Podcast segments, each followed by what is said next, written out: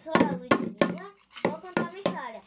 Que quando eu vi, achei que eu ouvi meus primos. E essa agora como começa a minha história que eu viajei.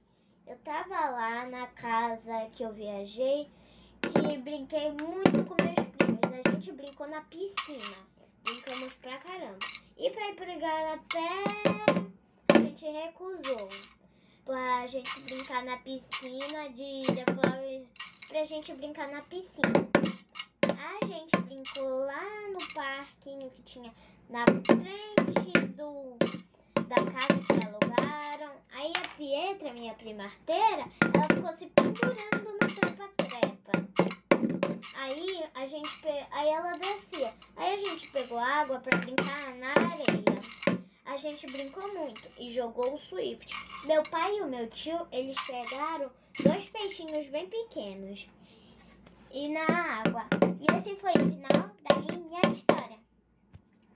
Como ficou? Ficou bom?